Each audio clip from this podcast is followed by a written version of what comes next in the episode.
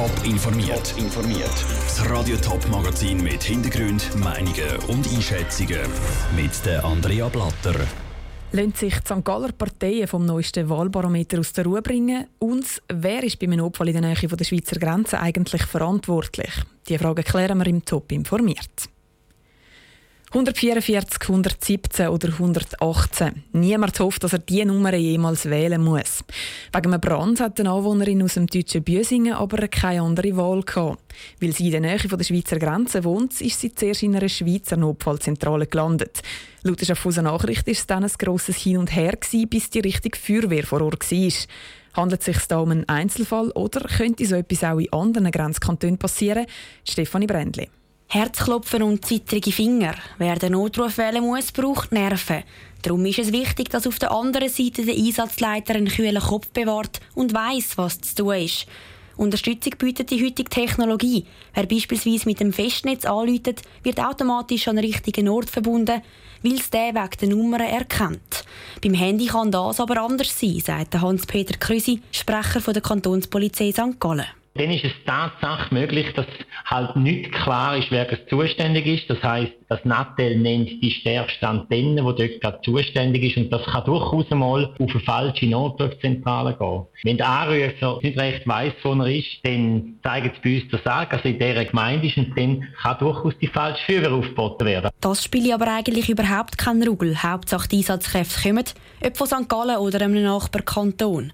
Schließlich machen ja alle den gleichen Job merkt der St. Galler Einsatzleiter aber doch schon vorher, dass beispielsweise die Zentrale im Thurgau zuständig ist, ist der Notruf laut Hans-Peter Krüsi schnell weitergeleitet. Dann gibt das einen Tastendruck und das Telefon wird direkt auf die Notrufzentrale von der Kantonspolizei Thurgau weitergeleitet. Das ist eine Verzögerung von vier, fünf Sekunden, die letztendlich in der Rettungskette absolut keine Rolle spielt. Wichtig ist, dass sofort jemand herkommt und die schnellste Rettungsorganisation dort ist. Die Zusammenarbeit bestätigt die Kantonspolizei Thurgau. Darum müssen sich auch Leute, die mit dem Handy anrufen, keine Sorgen machen.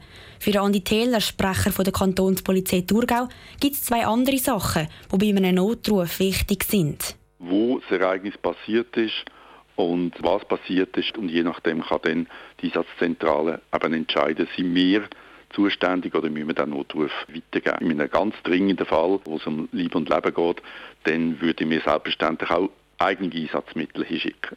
Um Leib und Leben ist es Büsingen zum Glück nicht gegangen. Der Brand hat auch nach Verzögerung können gelöscht werden und es ist niemand verletzt worden.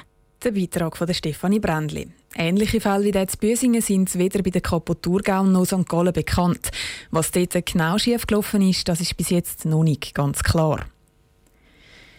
Die Ständeratswahlen im Kanton St. Gallen dürften eine knappe Sache werden. So knapp, dass es einen zweiten Wahlgang dürfte geben. Das zeigt eine Umfrage beim Stimmvolk im St. Galler Tagblatt. Was die Umfrageergebnisse für die Parteien und ihre Kandidaten bedeutet, im Beitrag von Vivien Sasso. Am meisten Chancen im Ständerat zu bleiben hat der bisherige Ständerat, der Benedikt Würth von der CVP. Er hat bei der Vorabumfrage am meisten Stimmen bekommen, gefolgt vom bisherigen Ständerat Paul Rechsteiner von der SP. Sein Sitz im Ständerat könnte aber wackeln. Der Roland Büchel von der SVP liegt nämlich nur knapp hinter ihm, gefolgt vom FDP-Kandidat Marcel Dobler. Die SP macht sich aber trotzdem keine Sorgen um die Wahlen, sagt der Präsident von der SP St. Gallen, Max Lemmenmeier. Nein, wir äh, haben einen ausgezeichneten Kandidat. Paul Resteiner hat auch in dieser Umfrage fast gleich viel äh, erreicht wie der Beni Würth.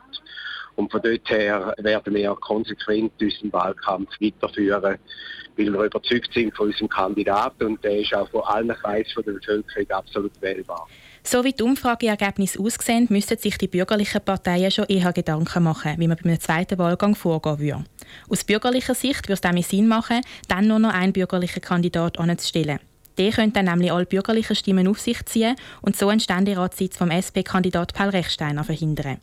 Für den Präsidenten der St. Galler SVP, Walter Gartmann, ist klar, dass der Roland Büchel der bessere Ständeratskandidat wäre. In meinen Augen ist es ganz klar, also der, der viel mehr Stimmen hat, äh, kann man darüber reden, aber ich gehe davon aus, dass der Roland Büchel der beste neue Kandidat wird sein. Und dann müsste eigentlich die FDP sagen, wir unterstützen jetzt den Kandidaten der SVP, der Roland Büchel. Ganz einverstanden ist die FDP mit dem nicht. Natürlich findet sie, dass der Marcel Dobler der bessere Kandidat wäre, auch wenn der SVP-Kandidat mehr Erfahrung mitbringt. Der St. Galler FDP-Vizepräsident Sven Bratke wäre aber bereit, um das auszudiskutieren. Aber es ist entscheidend im zweiten Wahlgang, wenn Karten neu gemischt werden, wer hat das grösser Potenzial, nachher vorne zu sein. Nach dem Ergebnis werden wir sicher miteinander reden und das miteinander anschauen. Wir sind immer gesprächsbereit, wenn es darum geht. Es könnte also spannend werden bei der Wahl zum Ständerat vom Kanton St. Gallen. Ob sich die bürgerlichen Parteien für einen zweiten Wahlgang vorbereiten müssen, das zeigt sich am 20. Oktober. Der Beitrag von Vivienne Sasso.